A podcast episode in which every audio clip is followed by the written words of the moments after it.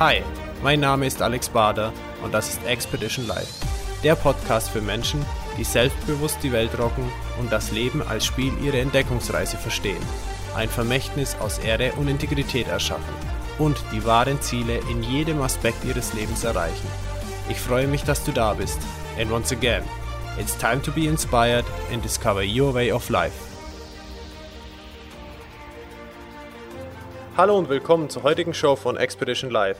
Vor 20 Jahren haben die wenigsten oder vielleicht sogar niemand gedacht, dass die Geschäftswelt im 21. Jahrhundert innerhalb kürzester Zeit komplett auf den Kopf gestellt wird. Das Zauberwort Internet. Durch die heutige Verknüpfung der Online-Welt und dem Alltag des Menschen haben sich völlig neue Kommunikationswege ergeben. Unternehmen sind gezwungen umzudenken und die Kommunikation total anders zu führen um auch in den nächsten Jahren und Jahrzehnten noch auf dem Spielbrett der Geschäftswelt zu bestehen bzw. Erfolg auf neuen Wegen zu haben. Wie das funktioniert und was man machen kann, wird der heutige Gast aufzeigen. Er ist seit einigen Jahren erfolgreich im Online-Marketing, egal ob mit YouTube, E-Learning, Strategien zur praktischen Umsetzung mit und um WordPress und, und, und. Auch werden wir über die Wichtigkeit einer E-Mail-Liste sprechen. Bitte begrüßt mit mir Malte Helmhold. Hallo Malte, grüß dich. Ja, hi Alex. Äh, herzlich willkommen auch von meiner Seite und vielen Dank für die Einladung auf jeden Fall. Sehr gerne. Ja. Also es freut mich auch total, dass du da bist, denn du bist ja nicht nur jemand, der in der Online-Welt unterwegs ist, sondern auch als Unternehmer seinen Weg geht. Und äh, Mensch, lass uns einfach starten. Gib uns doch mal ein Bild zu deiner Story. Ähm, vielleicht äh, damit ähm, hast du von Anfang an die Motivation und den Erfolgsdrang so in dir verspürt? Ja, also das habe ich definitiv und du kommst jetzt auch gerade zum richtigen Zeitpunkt, weil mein Geschäftspartner, der Jonas Schindler, mit dem ich schon mein ganzes Leben eigentlich befreundet bin, wir haben uns jetzt gerade erst vorgenommen, dass wir uns mehr und mehr, sage ich mal, auch persönlich unseren, sage ich mal, Followern öffnen wollen und auch unsere Story so ein bisschen erzählen wollen, weil wir halt genau sehen, dass in unserer persönlichen Entwicklung so viel steckt, dass man irgendwie auch mitgeben kann anderen und sie motivieren kann, dass man, sage ich mal, aus äh, eher misslichen Lagen oder aus Ideenlosigkeit wirklich eine Idee bekommen kann, was man später in seinem Leben machen möchte, was man für Visionen bekommen möchte. So, das haben wir einfach gemerkt, dass wir da auch äh, nicht die sind, die aus einem mustern Elternhaus kommen, sage ich mal, wo man äh, eine akademische Laufbahn schon in die Wiege gelegt bekommt. Das ist bei uns definitiv nicht der Fall gewesen. Aber trotzdem habe ich schon, als ich, sage ich mal, 15, 16 Jahre alt war, da habe ich gewusst, ich will mal eine Werbeagentur oder heute nennt man es Online-Marketing-Agentur, wenn es mehr online ist. Ich wusste, ich will sogar schon Online-Marketing machen. Das habe ich schon mit 15, 16 Jahren gewusst, weil ich halt einfach gesehen habe, dass da extrem viel Potenzial ist. So. Weil man es, wann war das? Äh, weil man Anfang der 2000er eigentlich, ne? Da hat man auch schon gemerkt, dass da einiges sich ändern wird so. Und ähm, ich war einfach so ein bisschen auch gelangweilt von dem, was man so in der Schule lernt, sage ich mal. Und ähm, habe, sage ich mal, dementsprechend so ein bisschen geguckt, ja, ähm, wie kann man sich denn noch weiterbilden, dass aus einem mal wirklich was wird. Und ich glaube, das kam daher, meine Motivation, dass ich halt einige Jahre vorher, als ich wirklich noch in der Grundschule war und so, da wurde halt bei mir auch so äh, ADHS äh, diagnostiziert und ich konnte mich wirklich nicht konzentrieren auch, weißt du. Ähm, mhm. Und das war halt so eine interessante Erfahrung, dass ich wirklich spät lesen gelernt habe. Ich war immer mit anderen Dingen beschäftigt in der Schule, immer mit irgendwie meinen eigenen kleinen Naturprojekten, sage ich mal. Ich war habe den ganzen Tag drüber nachgedacht, wie ich irgendwie am nächsten Tag wieder Frösche fangen kann, aber überhaupt, also ich habe mich null konzentriert auf das, was, sage ich mal, äh, der Unterschied zwischen Nominativ und Dativ ist, so, weißt du? Also ich habe in der vierten und dritten Klasse habe ich noch ganz andere Dinge getan, so.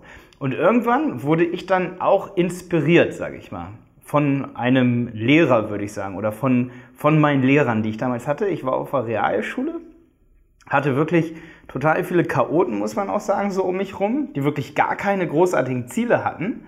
Und das hat mich angefangen, extrem zu nerven, muss ich sagen, so. Ähm, und ich habe damals in der siebten Klasse, da habe ich Jonas zum Beispiel getroffen und der war zum Beispiel auch immer so, dass der wirklich Ziele hatte, der wollte später auch mal aufs Gymnasium gehen. Daran hatte ich auch erstmal nicht so gedacht, aber für mich war das dann irgendwann so selbstverständlich, weil mein Freundeskreis mich einfach auch motiviert hat. Der Jonas zum Beispiel, da waren noch ein paar andere Leute dabei, für die es einfach selbstverständlich war, irgendwie, dass man ähm, mehr aus seinem Leben irgendwie macht. Und zum Beispiel der Sven hieß der, das war ein guter Freund von mir, der hat immer zum Beispiel Sachen schon damals, da war der auch 15, der war immer zwei Jahre älter, der hat zum Beispiel 100, 100 T-Shirts im Internet gekauft, um sie dann wieder zu verkaufen. Das hat mich sehr inspiriert. Aber Jonas war zum Beispiel auch immer so, dass er Dinge einfach gemacht hat, um sich selber irgendwie auch weiterzubilden. Und da war es wirklich mein Freundeskreis, der mich dazu gebracht hat, zu merken, ey, es ist viel cooler, wenn du schon von Anfang an was richtig Geiles aus deinem Leben machen willst. So. Und am Anfang sah es halt überhaupt nicht danach aus, als würde ich, sage ich mal, äh, in irgendeine akademische Laufbahn überhaupt gehen, weißt du? Ja. Und dann hat sich irgendwie bei mir alles so geändert. So in der 8., 9. Klasse war ich auf einmal Stadtschülerratssprecher. Jonas und ich, wir haben, da lache ich jetzt so ein bisschen drüber, wir haben zum Beispiel die Grüne Jugend in Hildesheim gegründet. Wir haben uns politisch engagiert, so. Ähm, also heutzutage bin ich politisch sehr neutral, muss ich sagen. Nicht, dass jetzt Leute okay. irgendwer denkt, äh, ich bin irgendwie grüne Wähler oder so. Ich würde wahrscheinlich niemals sagen, was ich wähle. Oder also ich bin da eigentlich auch völlig, völlig neutral, bin sehr, sehr tolerant und äh, aber damals, wir wollten einfach was machen, weißt du? Wir wurden echt, wir waren auch keine Aktivisten oder so, die sich irgendwie auf Bahnschienen gekettet haben, aber wir wollten uns unbedingt weiterbilden. Eine Zeit lang, das war so zwei Jahre lang, habe ich Aktien gehandelt. Ich habe mich für Forex-Trading interessiert, einfach weil es auch mit dem Computer zu tun hat. Und irgendwie habe ich dann angefangen, so Flash-Action-Script zum Beispiel auch zu programmieren. Unser Nachbar hatte damals schon eine äh, DSL-Leitung. Das war echt so 2002 war das. Da habe ich Internet bekommen, das war sofort DSL. Ja, zack, bums. Nicht mit ISDN okay. angefangen. Eigentlich total krass. Ich habe da echt was übersprungen leider damals. Und immer wenn ich zu ihm rübergegangen bin und habe gesagt, ey, Frank, guck mal, das Internet geht nicht. Dann hat er gesagt, ey, ähm, du musst doch mal hier die DHCP-Settings, da musst du das alles richtig einstellen. Malte, ey, das musst du selber können, ey, das kann doch nicht sein, dass du das nicht kannst. Ich kam mir dann dermaßen doof vor, dass ich mich stundenlang mit irgendwelchen Network Connection Settings beschäftigt habe. Jo, und deswegen wird man dann so ein bisschen zum Nerd, ne?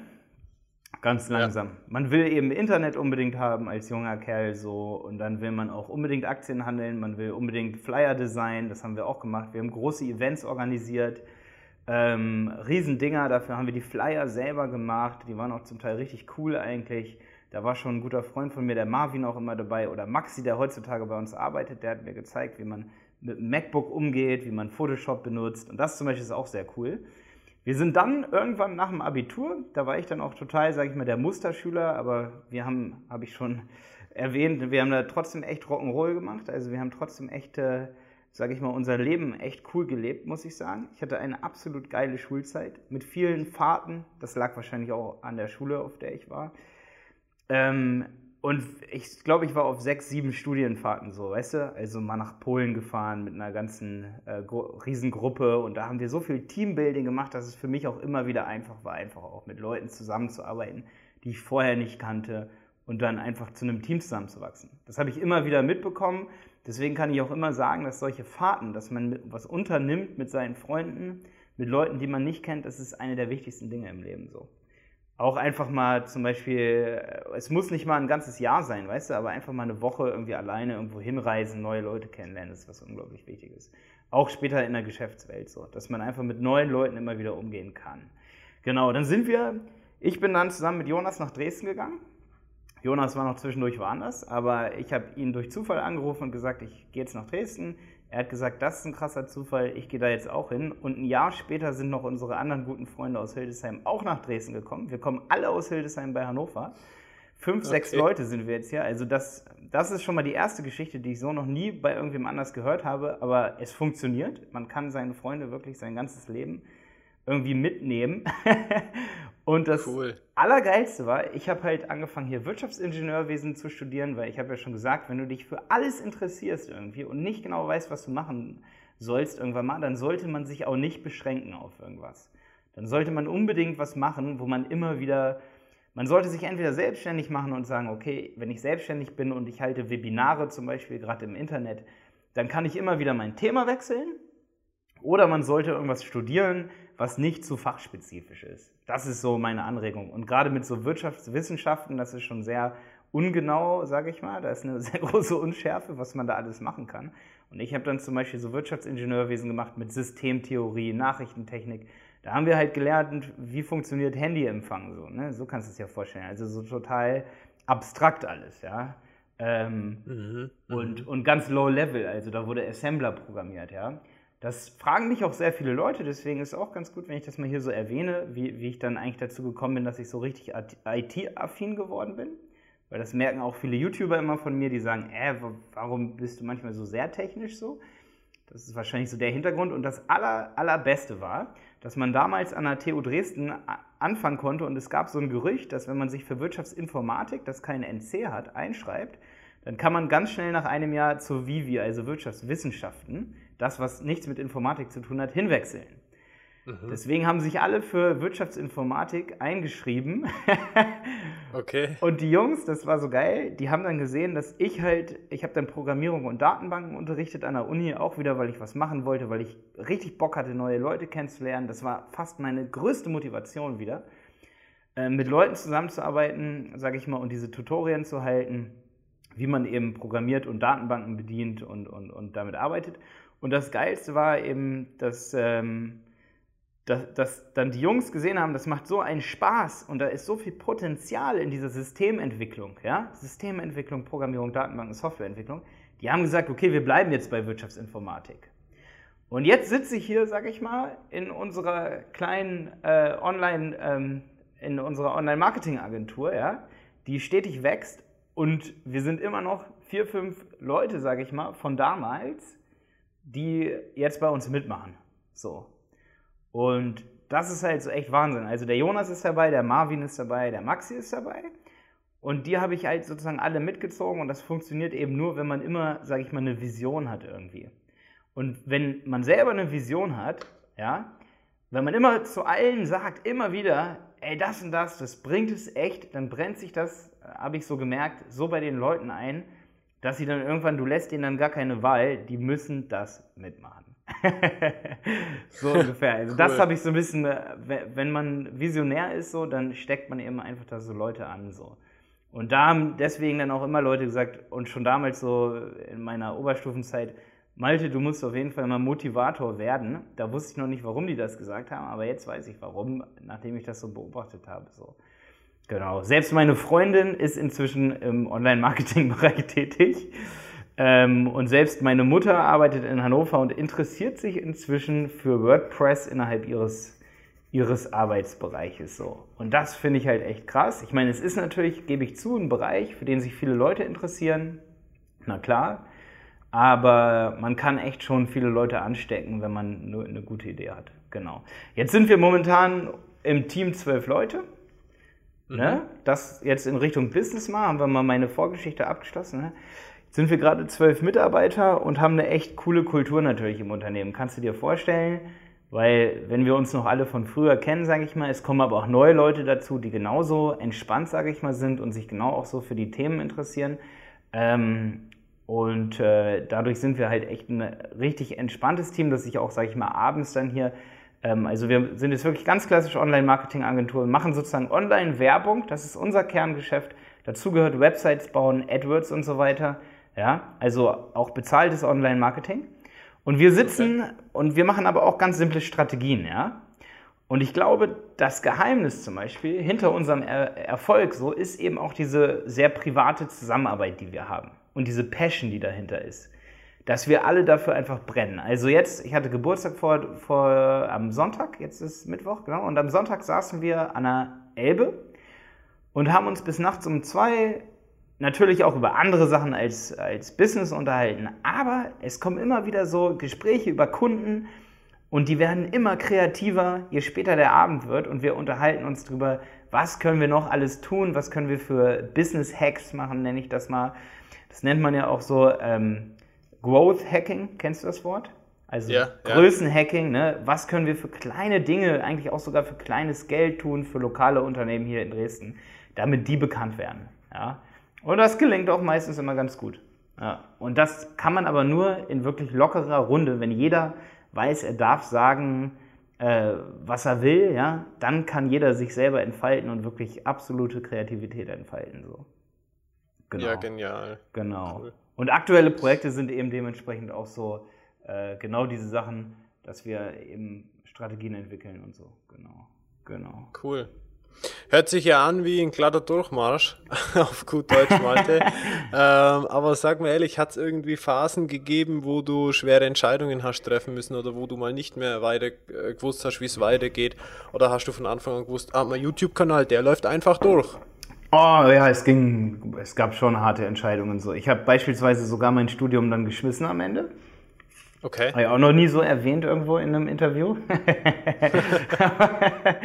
also das war echt so, ich habe, äh, ich habe unter größter Anstrengung dann irgendwann studiert, weil ich, wie gesagt, immer nebenbei Dinge getan habe, die man eigentlich als Student nicht unbedingt äh, miteinander vereinen kann.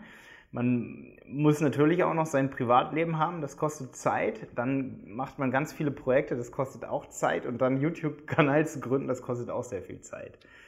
Äh, so retrospektiv bin ich da super zufrieden mit, weil äh, so kann ich mich niemals auf irgendeinem Abschluss ausruhen und selbst wenn Jonas noch so anstrengend wird, würde ich niemals sagen, dass ich jetzt in eine Abhängigkeit mit einem Unternehmen gehe. Und meine Philosophie war sowieso immer schon, dass ich, wenn ich mal irgendwo angestellt sein sollte, dann bitte nicht darum, was ich für ein Abschlusszeugnis habe, sondern darum, was ich für eine Persönlichkeit bin. Und das funktioniert. Ne? Mhm. Und das fand ich halt auch schon immer, immer so krass, dass man sich selber so einen Stress macht. Das ist so kognitive Dissonanz eigentlich schon, dass man nur für seine Großeltern studiert, dass die einem dann irgendwann gratulieren können. Ja?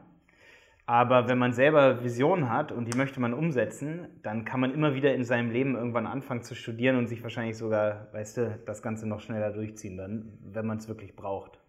Ja. Aber mhm. also ich war super, super, super zufrieden, bin ich jetzt äh, später mit dieser Entscheidung gewesen, dass ich, ich hätte noch so ein paar Sachen halt da offen gehabt damals und ich war schon sehr unentspannt. Das war eine sehr unentspannte Zeit für mich, weil ich wusste, dass mit YouTube läuft sehr gut. Wir haben einen wachsenden Kundenstamm und wenn ich jetzt diese Dinge noch tue, ich schaffe das einfach zeitlich nicht gleichzeitig. Würde nicht, hätte nicht funktioniert so. Habe ich einfach ja. gemerkt und dann musste ich mich wirklich entscheiden. Dann habe ich gesagt, nee, ich folge meiner Vision, weil es gibt nur einen Grund, warum ich studiere, das sind meine Großeltern. Ja, aber ich, ich wusste ja schon mit 16, was ich machen will. Weißt du, was ich meine?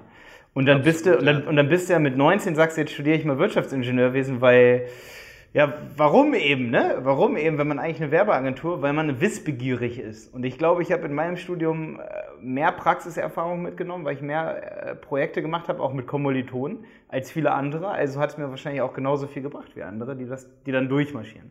Genau, aber das, das jetzt nur mal nebenbei, da möchte ich jetzt nicht weiter drauf rumreiten, so, weil ähm, sonst, sonst inspiriere ich noch Leute, Dinge zu tun, die sie dann später vielleicht dann doch bereuen, weil jeder ist ja nicht so. Ne? Es ist nicht für jeden das Richtige, das, das würde ich auch so sagen, genau. Und dann gab es noch eine zweite Situation, ähm, das habe ich auch zur gleichen Zeit gehabt. Da habe ich für ein Unternehmen gearbeitet, ein Jahr lang. Da hat mich auch übrigens niemand gefragt, was ich studiere überhaupt, hat niemand interessiert, da habe ich das auch so gemerkt. Das war die, die Jungs, die würde ich auch zu jeder Zeit immer noch heutzutage oder ich unterstütze die auch immer noch gerne in allem, was ich da kann. Ähm, das war die Biofabrik. Die sind hier in Dresden. Da habe ich mal gearbeitet okay. Und da musste ich aufhören zu arbeiten, weil ich das auch nicht mit meinem YouTube-Kanal hätte vereinen können. Weil ich gesehen habe, es läuft, die Leute interessieren sich für meine Sachen, die wollen noch mehr Videos sehen. Und es hat aber nicht geklappt, weil da war halt schon sehr, sehr viel Startup-Feeling so. Das ist jetzt aber auch schon wieder vier, fünf Jahre her. Ich glaube, fünf Jahre her oder so. Und da hätte ich einfach noch mehr reinbringen müssen, damit es sich wirklich für das Unternehmen lohnt.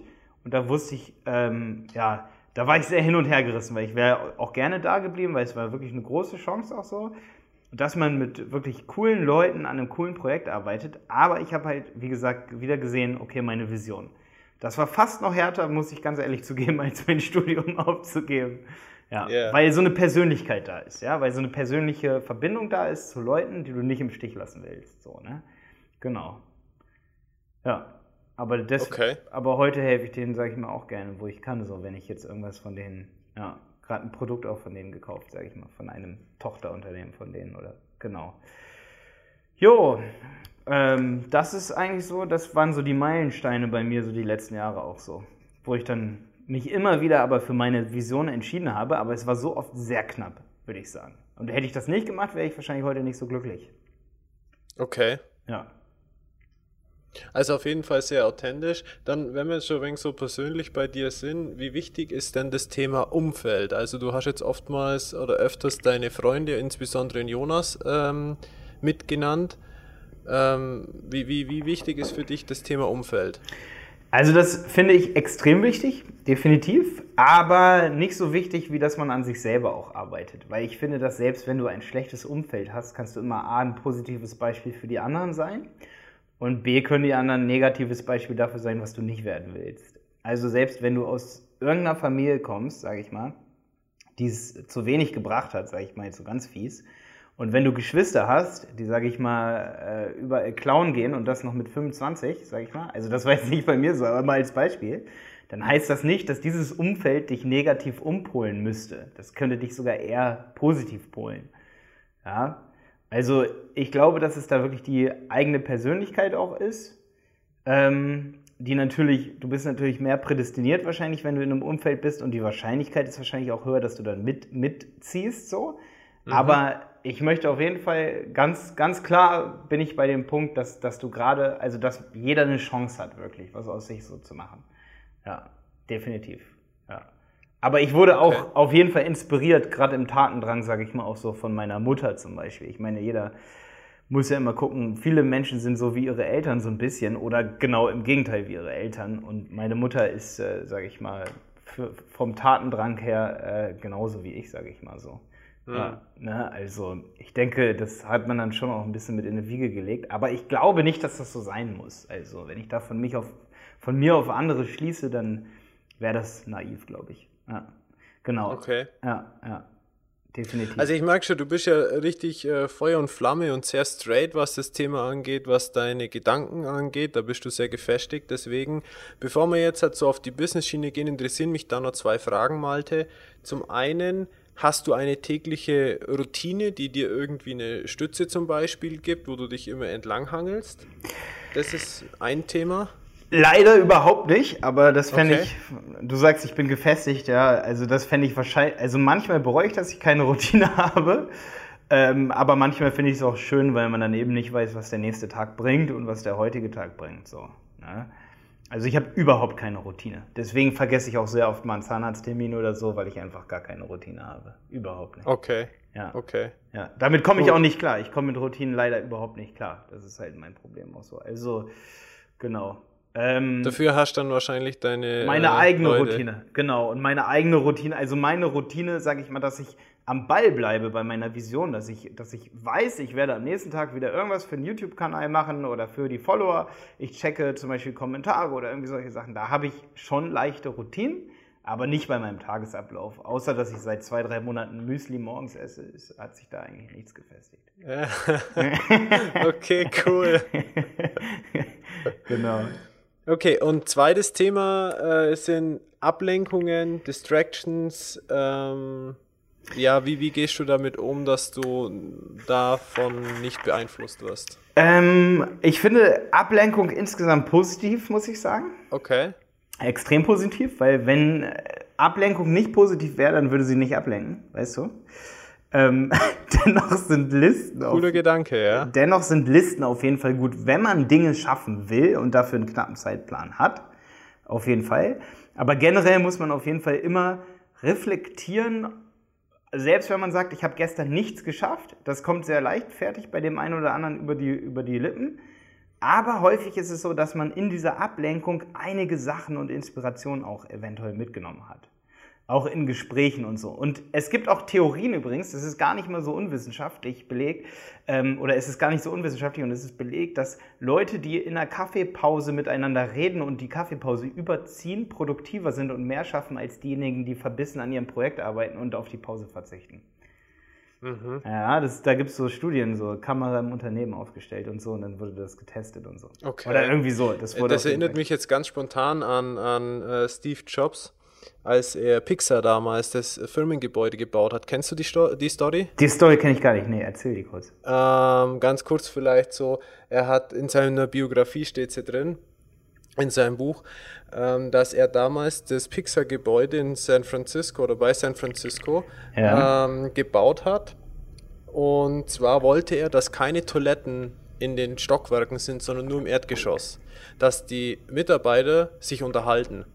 Das hat er nicht durchgebracht. Dass sie sich auch abteilungsübergreifend treffen oder so. Richtig, ja. genau, genau. Das hat er nicht hingebracht. Er hat dann äh, auf jede Etage die Toiletten einbauen lassen müssen. Aber was er gemacht hat, ist, dass von jeder Etage es nur einen Zugang gibt, der in der Mitte des Gebäudes zusammentrifft. Ah, also trotzdem eine clevere Konstruktion. Genau. Ah, ja, und ja. der Punkt ist, ich bin mir nicht mehr sicher, welcher Film es war. Entweder Toy Story oder Findet Nemo ist aufgrund dieses Eigenschaft entstanden, weil es haben sich zwei Mitarbeiter getroffen, die haben sich Monate nicht gesehen, haben sich kurz unterhalten und hatten die Idee für den Film. Ah, klasse. Ja, das, die Geschichte kann ich nicht, aber die ist mehr als einleuchtend, ja. Es ist, das nennt man, glaube ich, so, das hat auch irgendwie so einen Namen Wasserspender-Syndrom oder irgendwie sowas, ja, dass man sich am mhm. Wasserspender treffen kann. Ähm, Gibt es übrigens eine coole Buchempfehlung, kann ich einfach mal so reinwerfen. Das ist Ich denke also spinnig. Autor kenne ich gerade nicht. Kannst du unten in die Shownotes reintun. Coole Effekte. Mach ich auf jeden Fall. Wollte ich eigentlich auch immer mal eine Serie drüber machen, aber das ist ein Buch, wo immer wieder, ähm, das müsste, ich denke also spinnig gewesen sein, ja. Ja, das schaue ich dann einfach nach und. Äh, Ansonsten, wenn das jetzt der falsche Buchtitel war, dann tust du einfach den richtigen unten rein unter dem Namen. Ja, genau. und setzt den in Klammern. Ja, ja, aber das müsste es gewesen sein. Da geht es halt um wirklich viele sozialpsychologische Phänomene. Genau. Das ist, warum wir uns oft anders verhalten, als wir wollen. Ja, da geht es ja. natürlich um genau solche Sachen, so Fischteicheffekte, Mona Lisa-Syndrom und so weiter. Genau. Ja, ja, das, okay. das ist der Titel, genau. Okay, pass auf, äh, ja, aber ich bin trotzdem auch jemand, der sagt, man braucht auch Listen, damit man sich mal eine Zeit lang nicht ablenkt, ja, und dann die Ablenkung einfach dann doch auf später verschiebt, ja.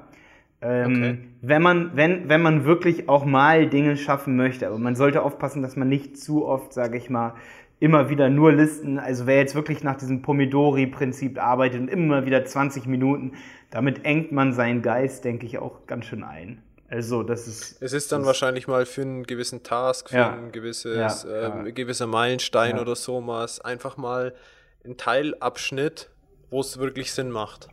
Genau. Und man sagt ja auch immer, alle Menschen sind irgendwie unterschiedlich und anders. Aber ich denke, dass unterm, Schnitt viele, äh, unterm Strich viele Menschen nicht merken, wenn sie einfach auch gestresst sind. So, ne? Durch solche immer wieder yeah. Listen, immer wieder Listen, ich muss das jetzt abarbeiten und so. Da muss man schon aufpassen, dann lieber 20 Jahre länger arbeiten als äh, 20 Minuten jeden Tag länger. Genau. Ja, yeah. okay. Schön, dann lass uns jetzt einen Schwenk machen äh, zum Thema Online-Business. Ähm, wie, was ist da deine Meinung dazu? Ich meine, du steckst mittendrin, du wirst eine Meinung haben, gehe ich davon aus. Äh, erzähl uns ein bisschen was drüber. Über Online-Marketing. Genau. Was sind wichtige Themen? Was ist, ähm, auf was sollte man achten? Also gehen wir mal einfach davon aus, wir haben jetzt halt hier Hörer ja. dabei und auch äh, Unternehmen, die sagen, hey, ihr müsst online was machen oder ich mache auch schon was, aber irgendwie funktioniert es nicht. Ja, ja.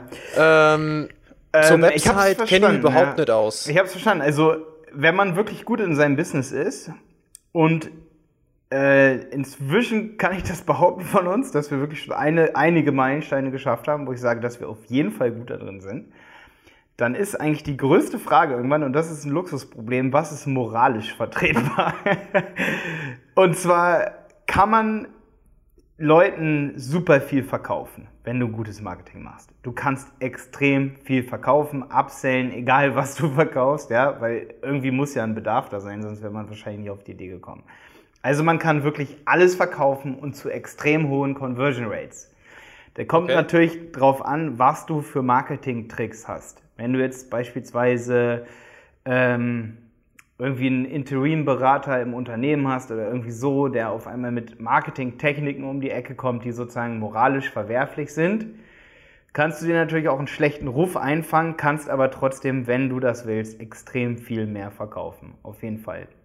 Und da muss man fast schon schmalen Grad irgendwie manchmal gucken, weil man, wenn man merkt, dass man auf einmal durch Techniken wie zum Beispiel der Newsletter, da kommen mhm. wir auf jeden Fall natürlich noch drauf hier, weil der Newsletter yeah. ist das wichtigste Marketinginstrument, ist eine richtige Waffe. Ich nenne es yeah. sogar manchmal, ich habe da mehrere Bezeichnungen. Es gibt Waffe, es ist das effektivste Marketinginstrument. Für mich ist es immer die Marketingrente. Manchmal ist es für mich auch die Lebensversicherung, weil wenn alles weg ist, wegbricht, soziale Medien und so weiter, der Newsletter wird immer funktionieren. Der Newsletter ist so, die E-Mails haben auch eine gute Prognose noch die nächsten 20 Jahre, dass die E-Mails nicht zu verdrängen sind, weil sie einfach sich so eingefleischt haben in Tools, Programme, Prozesse, dass sie wirklich sehr standhaft sind und wirklich auch gelesen werden. Und das ist halt echt krass. Und die Leute interessieren sich auch wirklich dafür, sage ich mal. Wenn sie sagen, ja, ich möchte von dir, von dir Unternehmen XY ein Newsletter haben. Und das Heftige ist, dass Newsletter in der Regel branchenabhängig unterschiedliche Öffnungsraten haben. Meistens liegen die weit über 40 Prozent, häufig über 50 Prozent. Und dann kannst du wirklich, ähm, je nachdem, was du für Marketingtechniken benutzt, kannst du wirklich hohe Verkaufsraten erzielen. Und da musst du dann natürlich aber auch gucken, ist das moralisch vertretbar? Meiner Meinung nach ist es moralisch vertretbar, wirklich auch Verkaufstechniken zu benutzen, wenn am Ende der Kunde sagen kann, ja, ich könnte jetzt zum Beispiel vom Kauf zurücktreten. Oder wenn 80 Prozent aller Kunden oder sogar 90 Prozent sagen, ja, ich war im Nachhinein extrem zufrieden mit meinem Kauf. Dann kommt immer so ein Spruch von mir, sage ich mal, so ein Online-Marketing-Spruch ist es bei mir. Ähm, äh, zutage, da, da sage ich immer, die Leute wollen das, sie wissen es nur noch nicht. Ja, das kann man auch beim Flirten sagen. Du weißt es, äh, du willst es, du weißt es nur noch nicht, weißt du? Ja. Also das ist für mich dann immer so ein Spruch, ja, wenn, wenn dieser Fall, wenn das wirklich der Fall ist, dass die Leute dein Produkt haben wollen, aber sie es nicht kennen, dann machst du zu schwaches Marketing. Viel zu schwaches Marketing. Weil dann könnten viel mehr Leute dein, dann, dann stellst du nicht deine USP und da siehst du auch schon, wo Marketing anfängt. Äh, Marketing anfängt. Es fängt nicht bei der Website an. Es fängt auf jeden Fall schon beim Produkt an. Also wie du die Alleinstellungsmerkmale ausbaust, also USP, Unique Sales mhm. Proposition, wie du sie ausbaust, wie du sie, wie du sie darstellst, ob du neue USP hinzufügst. Also du musst ja nicht immer nur Rabatte geben, du kannst ja auch Dinge oben drauf tun, ja, die kostenlos sind. Also mhm. Zufügestrategien sozusagen und kannst sagen, du hast jetzt noch mehr Wert für den gleichen Preis. Und da wird es halt dann extrem interessant, weil Marketing dann im Grunde genommen nichts Schlechtes ist, weil der Kunde immer mehr davon hat dann auch letztendlich und seinen Kauf auch nie, sage ich mal, bereuen wird. Das liebe ich halt so am Marketing. Also es ist ein äh, schmaler Grad manchmal zwischen Moral dabei, aber wenn du damit erfolgreich bist, dann macht es super viel Spaß, weil am Ende ganz viele Leute sagen, ja, wir wären aufgeschmissen gewesen, wenn wir nicht euer Produkt gefunden hätten. Ja, und dann ist es auch oft ein Qualitätsmanagement des Produktes. Also wenn wir hier in Dresden oder auch überregional äh, oder in Köln im, in Unternehmen reingucken und wir entwickeln da Strategien, dann fängt es oft auch damit an, dass wir sagen, ja, ihr habt bestimmte Vorteile, aber baut die doch auch aus, weil dann habt ihr noch zufriedenere Kunden. Ne? Also das ist für mich auch dann schon ähm, ja, Marketing, das ist dann nicht so doll Online-Marketing, eher noch Offline-Marketing. Aber Offline-Marketing und Online-Marketing sind sich extrem ähnlich. Ja? Du kannst ganz viele Analogien auch Podcast, Radio, Fernsehen, Computer. Ähm, ne? Also du kannst ganz viele Analogien ziehen von den alten Medien auf die neuen Medien. So. Ja, genau. Okay.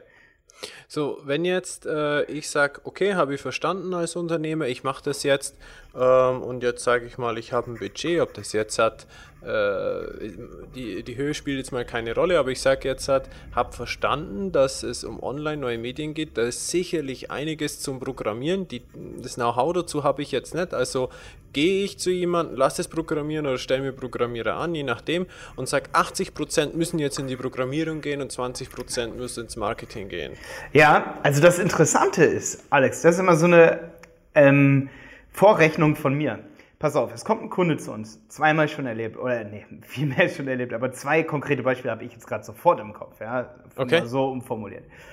Das eine ist jemand, der möchte eine App, wie er in Deutschland ähm, Kindergärten vergleicht, ja, zum Beispiel. Jetzt, mhm. Ich habe es ein bisschen umformuliert, ich habe mir gerade extra was ausgedacht, damit der Kunde nicht auf sich schließen kann, ja. Aber der möchte eine App haben und die würde sagen wir mal, 50.000 Euro mindestens kosten, weil die muss programmiert werden. Vielleicht hat er ja aber gar keinen Markt, er weiß es einfach nur noch nicht oder er hat zu starke Konkurrenz oder er müsste noch mehr investieren, damit er, also gerade ins Marketing, damit er so ein gewisses Break-Even an, an Netzeffekt erreicht. Meine Empfehlung, sage ich mal, ist definitiv, dass man immer anfängt, das Kleinste zu machen, um schon Kunden zu bekommen. Also das ist diese MVP, Minimal Viable Product, kleinst funktionierende Produktstrategie. Okay. Dass man anfängt, einfach, anstatt dass man eine App baut, einen Blog baut. Einfach einen Blog. Und da musst du nicht programmieren können und auch der Unternehmer nicht. Der kann einfach mit zehn simplen Klicks auf irgendeinem Hoster und welcher ist völlig egal, da soll er sich auch bloß nicht zu viel Gedanken drüber machen, ähm, weil es ist letztendlich egal, Hauptsache es funktioniert. Er muss sich einfach nur eine Website erstellen und das geht zum Teil in wenigen Klicks, dass du dann wirklich einen Blog hast. Selbst wenn du es nicht mal mit WordPress machst, sondern es gibt hunderte von Systemen da draußen inzwischen, wo du nicht programmieren musst, aber trotzdem Inhalte schaffen kannst. Wenn du dann Legastheniker bist, weil du keine Inhalte schaffen kannst, dann wirst du trotzdem, dann könntest du es trotzdem sogar machen, das wäre sogar meine Empfehlung, weil es auch authentisch ist, ja. Du brauchst keinen rechtschreibfehlerfreien Blog, brauchst du absolut nicht. Kriegst trotzdem Leser, ja, weil es geht wirklich um die Materie ja auch. Ähm, aber wenn dir das peinlich ist, kannst du immer noch in irgendwelche Netzwerke reingehen und jemanden finden, der das dann schreibt. Und davon gibt es mehr Leute, als die, die das wirklich programmieren und das ist auch günstiger, ja. Mhm, okay. Genau. Oder du schreibst, machst dann dein Netz, Netzwerk, äh, du, du nutzt dann aus, dass du ein guter Netzwerker bist, rufst bei den Kindergärten an und sagst, schreiben Sie uns doch bitte einen Text über Ihren Kindergarten und schicken Sie uns den zu. Und dann schaffst du automatisch Inhalt, den pflegst du ein, das sind wiederum drei Klicks. Ich glaube, ich könnte es im Kopf abzählen, wie viel ich bei WordPress bräuchte, um da einen Beitrag anzulegen. Da klicke ich auf äh, Beitrag erstellen, füge den Text da ein und dann klicke ich auf Aktualisieren der Seite und dann habe ich das erstellt. Dann passe ich noch ein bisschen die URL an und dann finde ich die nächsten zwei Jahre raus, ob sich Leute wirklich dafür im Internet interessieren. Und dann kann ich anfangen zu, zu suchen, ob ich eine Monetarisierungsstrategie für meine ganze Sache finde. Da braucht man dann meist Beratung und das ist dann schon Marketing fast. Ja, das, was wir auch machen, dass wir Monetarisierungsstrategien auch entwickeln. Wie kann man noch, sage ich mal, mit Add-ons oder mit Affiliate-Marketing oder mit Werbeanzeigen, wie kann man noch mehr Wert schöpfen mit so einer Seite? Was interessiert die Leute noch? So, und dann könnte man natürlich anfangen, dass man Empfehlungen für die Kindergärten, die nicht ganz ausgelastet sind, oder man verkauft Kinderprodukte noch mit auf der Website oder solche Sachen. Und dann hat derjenige einen Cashflow und, Flow und kann sich halt mehr Marketing leisten. Weißt du, das heißt, man kann bei Null anfangen, ohne viel Geld zu haben, sagen wir mal 10 Euro für Hosting im Monat, und dann ein gutes Netzwerk aufbauen, was ja wirklich nur Zeit kostet. Man kann nur mit Zeit anfangen, sich ein Business aufzubauen. Das ist möglich im Internet. Ja? Und wenn ich jetzt aber das Ganze überspringen wollte, sage ich mal, ähm, dann würde ich sagen, dass wenn man direkt viel Geld damit mit sowas verdienen möchte, dann muss man wirklich viel, weil viele Leute kommen ja auf die Idee, solche Vergleichsportale auch zu bauen oder irgendwelche neuen Ideen, weißt du? Dann mhm. müsste man wirklich viel Geld in die Hand nehmen, gerade fürs Marketing. Weil wir hören hier zum Beispiel auch in der Agentur mehrere Male im Monat die gleiche Idee. Ja? Viele Leute kommen zu uns und denken, ja, wir brauchen jetzt eine Verschwiegenheitserklärung, die machen uns das nach, die Berater. Ist aber oft dann so, dass ich habe schon Verschwiegenheitserklärungen für Ideen unterschrieben, die ich schon fünfmal gehört habe. ja, und bei keinen dieser fünf ist aber was draus geworden, weil die dann unterschätzt haben, dass man da doch fünf Jahre fürs Marketing braucht. In einem Monat hast du eine App programmiert wahrscheinlich, ja? Hast drei Programmierer, jeder Programmierer kostet äh, 5000 Euro, weil er echt gut ist, kostet 15.000 Euro die App. Dann gibt es noch Kommunikation, irgendwer will noch mit dran verdienen, irgendeine Agentur, also bist du bei 30.000 Euro im Monat oder 50.000 Euro, ja? Bezahlst du für diese App, aber die findet niemand. Die findet einfach keiner. Du musst App Store Marketing machen, du musst Marketing dann machen, du brauchst dann noch eine Website dazu, also Webmarketing ähm, oder Suchmaschinenoptimierung und das wird dann das teure. Das streckt sich dann über ein Jahr. Das heißt, dann hast du noch drei Suchmaschinenoptimierer dann am Ende, wenn nicht sogar fünf, wenn es eine wirklich gute Sache sein soll. Die verdienen dann im Monat 3000 Euro, das mal fünf, dann bist du bei 15.000 Euro im Monat, das über ein Jahr, da bist du dann bei über 150.000 Euro Marketingbudget für so eine Idee. Wenn du damit wirklich richtig Kohle verdienen willst. Und das ist leider vielen nicht so bewusst, deswegen habe ich es hier jetzt mal so vorgerechnet, weil ich dann oft sage, ja, fang mit einem Blog an, weil dann kannst du das Ganze auch, das nennt man, das hat einen Namen, das heißt Bootstrappen. Ja? Mhm. Ohne, ohne viel Geld organisch aufziehen. Bootstrappen. Ja? Und das ist natürlich auch eine coole Art von Beratung, weil da muss man dem Kunden ja eigentlich letztendlich gar nicht das Geld aus der Tasche ziehen. Der kommt dann trotzdem irgendwann wieder, weil er sagt, ey, hat geklappt, wir haben gebootstrapped, wir haben jetzt hier ein Unternehmen, wir können jetzt fürs Marketing Geld verdienen und wachsen. Es funktioniert, hat auch schon jetzt ein paar Mal funktioniert. Wir haben echt Kunden, die wir seit zwei, drei Jahren jetzt betreuen und die sagen, jetzt sind wir an dem Punkt, wo wir mehr Geld für Marketing ausgeben können. Nicht nur ein paar hundert Euro im Monat, da geht es dann auch hoch. Und das ist natürlich dann, das sind so unsere Erfolge, da waren wir ja vorhin schon so. Was, was sind unsere aktuellen Projekte, Missionen, Ziele? Ja. ja. Da, da, das können wir natürlich nicht immer machen, sonst würden wir nicht überleben. Wir können natürlich nicht 100 Bootstrap-Projekte im Monat mit betreuen, weil da ist eben immer das Geld knapp. Deswegen brauchen wir natürlich auch größere Projekte. So. Aber das, diese Erfahrung habe ich so die letzten zwei, drei Jahre gemacht, dass man eigentlich, egal wie viel Budget du hast, du kannst immer irgendwas machen. Ja. Okay, heißt eigentlich, wenn ich jetzt hergehe und äh, ich mache das in die Richtung, ähm, wichtig sind dann äh, Content schaffen und E-Mails sammeln oder habe ich das so richtig verstanden? Ja, letztendlich baust du dir ein Netzwerk aus. Und wo man am Anfang schon darauf achten müsste, das habe ich eben noch nicht erwähnt, aber das ist das, wo ich jedes Projekt auch anfangen würde und auch diesen Blog anfangen würde. Ich würde erstmal Reziprozität erschaffen. Da, da mhm. schwören ganz viele Online-Marketer drauf und sagen, das ist das völlige Geheimnis zum Erfolg. Stimmt auch eigentlich. Weil die Leute denken nur an sich, die auf deine Website kommen. Die denken nur an sich, die denken nicht an dich. Und deswegen musst du denen irgendwas erstmal kostenlos geben. Wir haben heute sogar über Direktmarketing äh, diskutiert hier bei uns in der Runde. Saßen wir zum Mittag und da hatten wir dann so die ähm, Diskussion, wenn ich jetzt beim Unternehmen oder da wollte schon die Jenny bei uns bei einem Unternehmen anrufen und mal testen, äh, was passiert, wenn sie sagt, wenn sie einen guten Spruch am Anfang zu einem unter großen Unternehmen bringt und sagt, ähm, ich möchte jetzt sofort zum Punkt kommen und ihnen ein Angebot unterbreiten. Da haben wir uns halt so Verkaufsstrategien im Internet angeguckt. Ich habe gesagt, Jenny, damit hast du auf keinen Fall Erfolg. Wenn du dem dann eine kostenlose SEO-Analyse zuschickst, wo soll das dann am Ende landen? Wen interessiert denn das? Du musst dem Unternehmen was kostenlos geben, was angemessen ist. Da sind wir gleich schon dann wieder bei dem Thema, das muss angemessen sein. Es muss wertvoll genug sein, dass zum Beispiel in unserem Fall bei der Kaltakquise am Telefon ein Unternehmen sagen würde, okay, das ist cool, das hat uns noch keiner angeboten, das ist einzigartig, das nehmen wir sofort an, das Angebot. Schön, dass Sie angerufen haben. Das wäre in dem Fall für mich gewesen, wenn es ein Unternehmen über 50 Mitarbeiter oder über 5 Mitarbeiter schon ist, da kannst du ja immer sagen, ja, ich habe schon mit Ihrem Chef telefoniert, wir wollen Ihnen jetzt eine SEO-Analyse zuschicken und so, können Sie mir nicht nochmal die E-Mail-Adresse geben? Na klar kannst du das machen, aber der Chef würde dann sofort sagen, nee, von denen habe ich noch nie gehört, das interessiert mich nicht. Wenn du aber sagst, wir kommen bei Ihnen vorbei und machen zwei Stunden lang zum Beispiel Beratung bei Ihnen im Haus und das ist völlig kostenlos für Sie. Wir entwickeln direkt Strategien mit Ihnen, dann würdest du eventuell sogar was anderes machen, als andere gerade hier im Raum Dresden machen. Ja, oder, ne, also wir agieren viel hier im Raum Dresden, gerade weil wir hier unser Geschäftsmodell so ein bisschen ausbauen wollen weil es einfach Spaß macht, auch sich immer wieder direkt mit Kunden zusammenzusetzen. Genau. Und das wäre zum Beispiel diese Reziprozität. Du kannst nicht irgendwo anrufen, einfach sagen, hier, wir haben hier das und das Produkt, wollen Sie das nicht kaufen? Natürlich wollen die das kaufen, aber da haben auch schon A, zehn Leute mehr angerufen und B, wird derjenige dann noch recherchieren und warum soll er dich nehmen? So, ne? Selbst wenn du ihm gute Sachen sagst. So. Gut, aber am Ende steht das Ziel am Anfang, jetzt habe ich mich schon ein bisschen verquatscht, tut mir leid äh, oder am Anfang steht das Ziel, Leute in seinen Newsletter reinzubekommen, die sich für das bestimmte Produkt interessieren. Also deine Zielgruppe in den Newsletter reinzubekommen.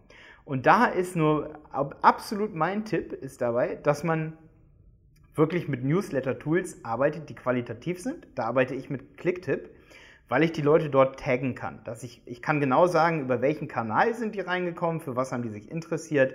Sind das jetzt die Endkunden oder sind das zum Beispiel die Kindergartenleiter? Ja?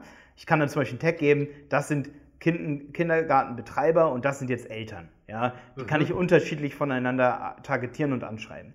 Aber die Frage ist, wie kriege ich die in die Liste rein? Und da sind wir genau beim Direktmarketing. Warum sollte sich überhaupt jemand in die Liste anmelden?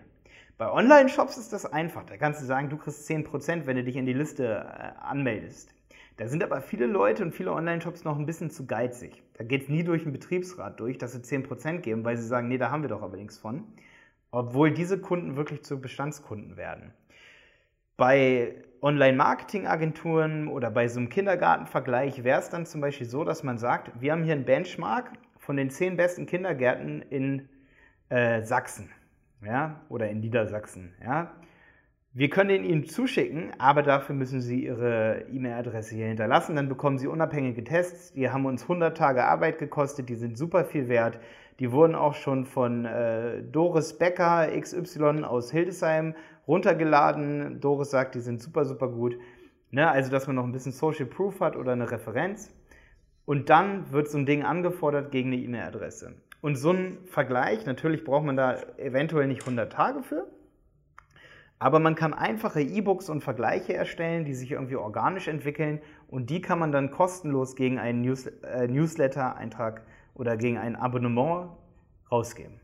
Mhm. Ja. Und das Jetzt nennt man aber, Reziprozität. Ja. Ne? Man gibt was Kleines okay. und bekommt aber den Newsletter-Eintrag. Der, der Newsletter-Eintrag kommt den Leuten auch klein vor. Die denken, ja, das ist doch nur ein Newsletter-Eintrag, kann ich mich ja wieder abmelden. Genau. Tun, tun sie aber im größten Fall oder in den meisten Fällen nicht. Es ist unglaublich, wie wenig Leute sich abmelden. Ja. Also das, was ich hin und wieder immer so höre, ist das Thema, ja, das machen wir gar nicht, weil so viel wert ist so eine E-Mail-Adresse auch gar nicht. Ja, das ist der größte Blödsinn der Welt, ne? Ja. Also es, es, ja. gibt, es gibt jetzt nichts, was daran nicht wertvoll ist, sage ich mal. Die Leute haben nur nicht verstanden, wie man das Ganze monetarisiert, dass sie dann am Ende, sage ich mal, ein Premium-Produkt auch anbieten könnten, ja äh, oder kostenpflichtiger. Sie, Sie könnten ja auch einen Unab irgendwie einen Vergleich oder eine Liste von allen Kindergärten einfach anbieten. Ja, einfach nur eine Liste erstmal. Die hast du an einem Tag zusammengestellt, die gibt's aber vielleicht nirgendwo anders auch nicht bei der Stadt, weil es nicht gepflegt wird. Ja, alle Kindergärten in äh, Hildesheim oder in Hannover. So, das ist eine ganze Liste, das gibt es vielleicht nicht gepflegt, da muss man erstmal rausfinden, was gibt es nicht auf dem Markt. Und am Ende verkaufst du dann eine Liste, wo dann auch unabhängige Tests dabei sind, zum Beispiel. Und dann hast du ein Produkt. Oder du verkaufst den Kindergärten wiederum, dass sie in der Liste weiter oben stehen, weißt du, und eine Premium-Position haben. Also es gibt Monetarisierungsmöglichkeiten in jeder verdammten Branche, wirklich in jeder Branche, egal was du verkaufst, gibt es immer irgendwas, was du mit dem Newsletter dann verkaufen kannst. Und wenn es die, der Umstand ist, dass du den Leuten dann schreiben kannst, wollt ihr nicht mal wieder bei uns vorbeikommen, wir haben ein neues Produkt. Ja, wenn du kurz vor der Insolvenz stehst oder so. Hm. Ja, also das ist unglaublich viel wert, wenn du zum Beispiel über, über fünf Jahre, man kann durchaus seine 50 oder sagen wir mal, du bist irgendwie in der Metallbranche, ja. Oder vielleicht ganz kurz, Malte, ja. wie würdest du denn so einen Wert von so einer E-Mail-Adresse bezeichnen oder errechnen? Ja, das ist auch interessant. Also du kannst halt immer gucken, obwohl das sehr schwer zu errechnen ist, dass du eine Follower Lifetime Value hast. Ich denke, du kennst das Wort Customer Lifetime Value, aber es gibt yeah. für mich, das Wort habe ich übrigens, glaube ich, als erstes Mal äh, benutzt irgendwo. Ich habe es bisher noch nicht im Internet gefunden. Vor drei Jahren habe ich das Wort für mich so entworfen: Follower Lifetime Value. Also der Follower in deiner Newsletterliste ist ja was wert. Und das ist eben, da musst du errechnen, wie viel ist dein Kunde in der gesamten Lebenszeit wert? Wie viel kauft der? Das ist natürlich jetzt schwierig zu errechnen, weil der in der E-Mail-Liste ist eigentlich noch mehr wert, weil er ist ein Kunde, zu dem du direkt Kontakt aufnehmen kannst. Also musst du errechnen, wie viel ist der Kunde wert, zu dem du direkt Kontakt aufnehmen kannst. Und das musst du dann natürlich wiederum messen. Du kannst immer davon ausgehen, dass mindestens 40 Prozent deinen Newsletter aufmachen. Und dann kannst du davon ausgehen, dass 3% kaufen, wenn du es geschickt anstellst. Das kann sogar nach, weit nach oben gehen. Aber von den 40% kaufen oder melden sich weitere 3% dann. Ja? Das, kann, das können sogar 20% sein, wenn das Angebot attraktiv genug ist. Das können auch 30% oder 40% sein von den 40%. Aber da kannst du dir dann ausrechnen, Mensch, wenn wir am Tag fünf Newsletter-Abonnenten bekommen bei uns und wir haben halt in einem Jahr dann 5 mal 365, ja, hast du dann also irgendwas so zu 1800 oder irgendwie sowas, ja? Hast du rund, sagen wir mal, rund 2000 Newsletter-Abonnenten in einem Jahr gesammelt, 40% davon öffnen, das sind dann 800, ne? 800 Leute öffnen den Newsletter, davon kaufen dann wiederum irgendwie 10%. Das heißt, du hast 80 Leute, die am Ende, und wenn das hochpreisig ist, dann ist es super interessant. Und das sind keine dahergeholten Zahlen. Also ich habe schon viel krassere Sachen erlebt. Da habe ich, sage ich mal, an, an, an 2000 Leute was geschickt oder an 10.000 Leute und davon kaufen dann, äh, zum Teil gibt es 20% Kaufrate. Ja? Und da kommt es natürlich immer wieder völlig variabel auf das an, was du verschickst. Aber ich glaube, das hat jetzt jeder verstanden hier. Ne? Also, ja, ich glaube genau, auch. Also, ja. äh, es, es gibt Follower super viele, Lifetime Value. Genau, Follower Lifetime Value. Also es gibt so viele Externalitäten, dass es natürlich für jedes Unternehmen für immer wieder eine, ein anderes Rechenmodell gibt. Das Rechenmodell sollte man sich aber mal aufstellen und selber mal aufschreiben und sagen, ja, so und so viel Prozent mal so und so viel in der Newsletterliste, wir sammeln pro Jahr so und so viel. Ja. Aber man kann es eigentlich nur unterschätzen, weil wer noch nie einen Newsletter rausgeschickt hat mit wirklich einem Produkt, der hat diesen Flow noch nicht. Diesen Flow. Yeah. Da wären wir jetzt beim Flow. Okay, ähm, vielleicht bevor wir zum Flow noch was ja. eingehen so oder, oder drauf eingehen, Malte, im Endeffekt ist es so, wenn ich dann das Ganze so weit stehen habe, dann heißt die Infrastruktur weiter ausbauen und Ausdauer zeigen, oder? Richtig, genau. Also Ausdauer zeigen ist unglaublich wichtig. Also ich sage immer, es dauert mindestens fünfmal der, die, die Zeit, die man denkt, äh, dass es braucht, oder sogar zehnmal die Zeit. Wenn man denkt, man ist irgendwie in einem Jahr mit YouTube erfolgreich, dann braucht es auf jeden Fall drei, vier Jahre oder fünf Jahre. Und das ist bei uns auch genauso.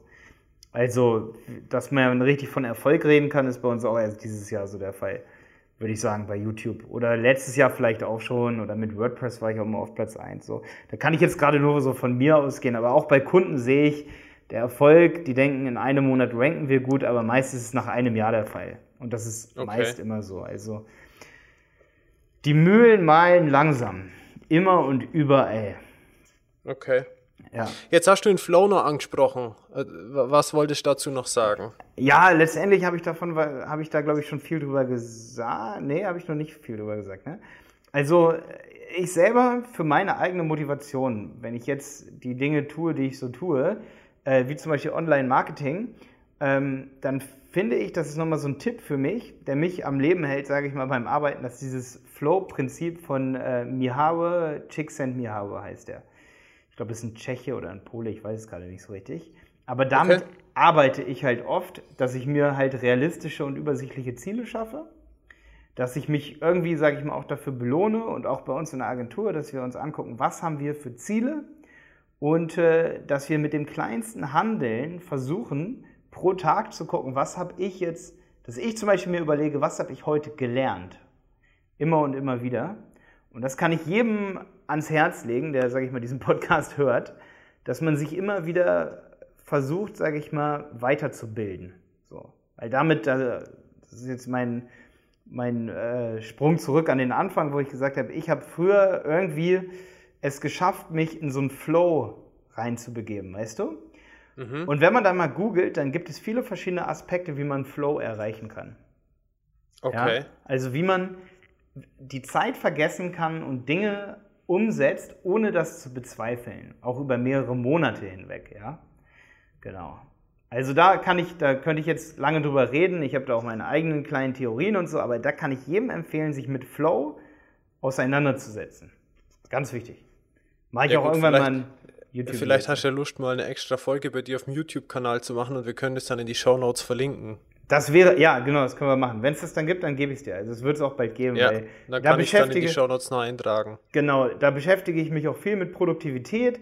Was bringt mich dazu, dass ich zum Beispiel alleine ein WordPress-Projekt, also ein Internet, eine Website bauen, was bringt mich dazu, das zu Ende zu machen? Ja, genau. Da beschäftige okay. ich mich oft mit. Aber das passt jetzt gar nicht mal so in diese Online-Marketing-Lektion rein. Das haben wir im Vorgespräch, haben wir da auch viel drüber geredet. Deswegen kam das jetzt nochmal am Ende. Aber ähm, ich, das ist nur nochmal so eine Empfehlung von mir, dass man sich damit mal beschäftigt. Ne? Genau, aber wenn man mehr auch darüber wissen will, allgemein, wie man so eine Website baut, ja, oder welche Tools wir benutzen, da habe ich jetzt gerade erst so einen absolut riesigen Kurs über Suchmaschinenoptimierung und WordPress rausgebracht. Ähm, also den kannst wo du auch. Kann, wo, können, wo können wir den finden? Unter websitepiloten.de. Websitepiloten, okay. genau. Dann, dann verlinke du, ich das dann auch in die Show Notes unten nochmal. Das kannst du gerne unten reintun und wie gesagt, also das ist zum Beispiel so ein Projekt von mir gewesen, wo ich gesagt habe, da äh, sind wir auch zum Teil mit radikalen Marketingmethoden bin ich da rangegangen, aber am Ende habe ich 99% super gutes Feedback gehabt. Leute, die gesagt haben, das haben wir bis 4 Uhr nachts durchgeguckt jetzt gerade gestern wieder jemand gesagt, ähm, bei mir auf der Facebook-Seite, ich habe bis 4 Uhr nachts diese Videos geguckt und ich kann einfach nur sagen, ich bin begeistert so. Also das finde ich halt so cool, dass man Leute erstmal stechen muss, dass sie da reingehen sozusagen. Ne? Cool. Ähm, aber am Ende haben sie es dann geholt und dann kann ich nur sagen, dann ist das Marketing auch für meinen Kurs moralisch und dann kann ich auch sagen, ja, kauft euch diesen Kurs, das ist auf jeden Fall eine coole Sache. Ähm, es sind über 115 Videos dabei und auch eben so Sachen wie, wie finde ich meine Zielgruppe, wie sollte ich die Leute ansprechen, mit du oder mit sie. Da geht es zum Beispiel bei mir um äh, Katzenkratzbäume und da sage ich, alle äh, Online-Shops, die ich gefunden habe, sprechen ihre Kunden mit sie an. Dabei ist das vollkommen trottelig, weil wenn ich Katzenkratzbäume verkaufe, bin ich in einer sehr intimen Situation oder in einer sehr intimen Beziehung zu meiner äh, Zielgruppe. Weil da geht es nicht um Kühlschränke, sondern um, um das Haustier. Ja? Okay. Und da geht es wirklich, da muss man eine intime Beziehung aufbauen. Und da muss man immer analysieren, was ist besser. Das kann ich natürlich nicht, auch nicht mit absoluter Sicherheit bestimmen. Aber es geht auf jeden Fall um genau solche Themen. Wie findet man das A-B-Testing, ja? Und wie findet man die richtige Zielgruppe? Wie arbeitet man Unique Sales Proposition, also die Alleinstellungsmerkmale äh, aus seinem Produkt raus? Und wie stellt man das dann auf seiner Website dar? Ja? Also mhm. was gibt es da für Techniken? Das zeige ich. Also es ist wirklich Theorie und Praxis in einem. Ja, wer da mehr von mir auch wissen will, ich habe da auch Webinare drüber, die sind komplett kostenlos.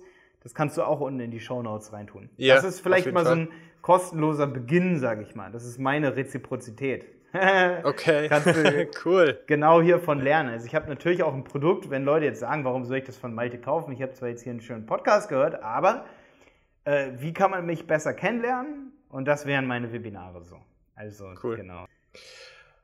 Ja, super. Also äh, danke auch für das Angebot, beziehungsweise dass man dich dann im Internet findet und mit dem Thema dort weitermachen kann. Und dann packen wir das einfach in die Shownotes mit rein und dann bist du da zu finden.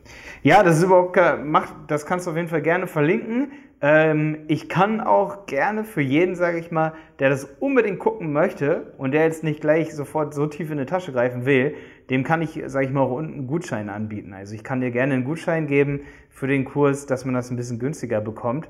Ähm, genau, das wäre überhaupt gar kein Thema. Okay, dann packe ich das einfach in die Show Notes mit rein. Du schickst mir das dann noch. Ja, genau, genau. Ich weiß okay. zwar nicht, wie lange ich solche Aktionen machen kann, aber ähm, sage ich mal, solange, solange ich den Kurs für den Preis rausgebe, sage ich mal, ist das dann auch gültig, genau. Okay, super. Ja. Nee, das hauen wir mit rein. So, Malte, wir sind jetzt fast durch. Ähm, Gibt es noch irgendwie eine letzte Message, die du mitteilen möchtest oder irgendwas Wichtiges noch von deiner Seite? Nee, stay tuned. Also ich glaube, wir haben über so äh, grundlegende Sachen geredet, über so äh, wichtige Sachen, die mich inspiriert haben. Und da gibt es jetzt fast keine Message mehr. So, sind wir gut ja. durch. Ähm, wenn man sich mit dir in Verbindung setzen will, will, wo oder wie bist du zu connecten? Ähm, über alle Kanäle außer das Telefon. Ja, damit okay. hast, du, hast du auch schon Erfahrung gemacht, ne? Absolut, ja. genau. Es ist halt schon so, dass sehr viele Leute über YouTube bei uns anrufen, was auch echt richtig cool ist. Und viele Leute äh, sagen auch vorne bei uns dann an der Rezeption, sage ich mal, wir haben sogar schon mit Malte geredet, obwohl das sogar nicht stimmt. Also wir haben die härtesten Fälle, ähm, um irgendwie durchgestellt zu werden. Ähm, und äh, viele Leute sind dann immer sehr geheimnisvoll mit dem, was sie überhaupt von mir wollen. Und man muss schon einen Grund abgeben, sage ich mal. Weil über YouTube, das kann man sich vorstellen, wenn man dann die Telefonnummer von uns im Netz findet, so, da kommt dann natürlich viel bei durch. Das heißt, ich könnte eigentlich mich den ganzen Tag so dann ans Telefon setzen. Okay. Aber meine E-Mails versuche ich, so gut es geht, die ganze Zeit mit abzufrühstücken und da wirklich jedem zu antworten. Was eine großartige Sache ist, wo ich auch fast jede Frage lese, also ich gehe da jeden Tag immer mal wieder durch, das ist unsere ähm, Berater-Facebook-Gruppe. Die ist auch easy zu finden unter www.dieberater, zusammengeschrieben, einfach dieberater.de und dann ein Schrägstrich slash Facebook-Gruppe. Okay. Das ist unsere kostenlose Supportgruppe. Da kann man kleine Fragen reinschreiben, von mir aus auch zu den Themen heute. Hey Malte äh, oder Malte und Team, wie geht's euch? Und dann schreiben wir da drunter. Also da helfen sich die Leute auch wunderbar gerne, aber wir gucken auch immer wieder rein, dass da auch wirklich alles beantwortet wird. Ähm, genau. Und wenn es nicht okay. unter die Gürtellinie geht, dann wird es auch nicht gelöscht. Genau. Cool. Malte, ich danke dir. Ich fand es klasse, mit dir zu sprechen. Ähm, Freue mich auch mit dir im Kontakt zu sein und ich denke, da waren für einige ein paar wertvolle Tipps dabei. Ja, und wenn nicht, dann wissen sie, wo sie sich hinwenden können. Ja, genau. Wir freuen uns natürlich immer über tolle Kontakte auf jeden Fall. Ja. Super. Ähm, und Dito kann ich zurückgeben. Hat super Spaß gemacht. Ähm, auch das Fragen alle super angenehm. Danke. Nicht, dass ähm, nichts zu beantworten ist. ja, hatte ich schon ein bisschen super. Angst. Hatte ich schon ein bisschen Angst. Nicht ja, alles gut. Ja, ja. okay, alles klar. Danke auf jeden Fall. Ja, mach's gut. Bis bald. Ciao. Bis bald. Ciao.